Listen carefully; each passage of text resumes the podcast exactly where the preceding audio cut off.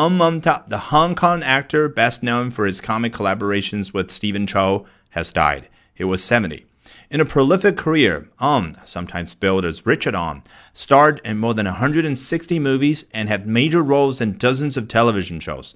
But it was his comic collaborations with Chow, which epitomized the Mo Lei Tau slapstick style of Hong Kong humor in films such as All for the Winner, the Fight Back to School franchise, and Shaolin Soccer, that endeared him with the public and cemented his legacy.